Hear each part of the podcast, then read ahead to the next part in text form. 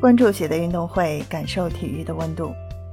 你好，我是喜乐。今天是七月二十三日。作为本年度所剩下的最重磅的赛事，东亚杯成为了球迷关注的焦点。相比于实力已经处于亚洲三流的中国男足，水庆霞执教的中国女足承载着为中国足球夺冠添彩的重任，因此东亚杯的比赛不容有失。在第一轮的对决中，亚洲排名第三位的日本女足和死敌韩国女足狭路相逢，两支球队都杀入了亚洲杯的四强，整体实力非常接近。对于中国女足来说，首轮避开了这两大强敌，水庆霞也可以坐山观虎斗了，让他们相互厮杀，耗尽所有的体力，以便在第二和第三轮遇到日本和韩国女足时，中国女足可以有更大的胜算。这场比赛，日韩两队踢得的确非常激烈。在控球率方面，韩国女足反客为主，拿到了百分之六十二，而东道主日本仅有百分之三十八。这一数据还是非常出人意料的。毕竟，日本足球在亚洲范围内是公认的传控鼻祖，更何况日本队的整体实力还是要稍强于韩国女足。可这次被韩国队碾压，有些大意失荆州了。不过，在射门次数方面，日本队全场有六脚，韩国多则是四脚。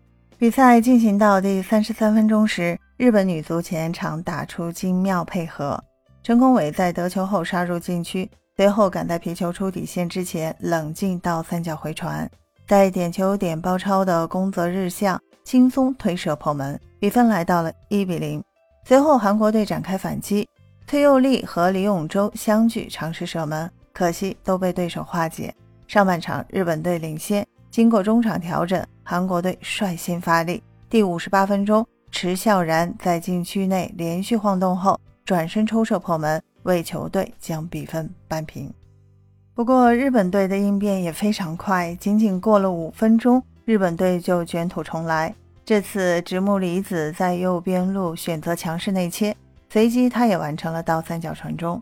这次包抄到位的是长野风花，他无视韩国球员的贴身盯防，直怒拔脚怒射，结果皮球越过门将的食指关，直串死角。日本女足迎来二比一的领先。虽然此后池孝然还有多次射门良机，但都没有斩获，最终比分定格。这场比赛结束后，中国女足真的是坐收渔翁之利。由于随后球队二比零轻松击败中华台北。使得中国和日本队在相同积分的情况下，以净胜球的优势登顶榜首，占据了夺冠的先机。而且这场比赛日本女足赢的也是非常不容易，她们控球率只有百分之三十八，全场比赛都处于被动，她们的无球跑动非常多，消耗巨大。因此，即便是赢球，日本女足也付出了巨大的代价。所以，这必然会影响接下来日本女足的状态。由于在第三轮中国女足就将和日本女足相遇，因此对于水庆霞来说也非常感谢韩国女足为中国队拖住了日本这个强大的竞争对手。第二轮只要中国女足击败韩国女足，就可以基本锁定冠军。这对于中国足球来说是非常值得铭记的日子。分享体坛热点，感受体育魅力。今天的内容你有什么想说的？欢迎在评论区给我留言。感谢收听喜乐运动会，也欢迎您的转发、点赞和订阅。我们下期节目见。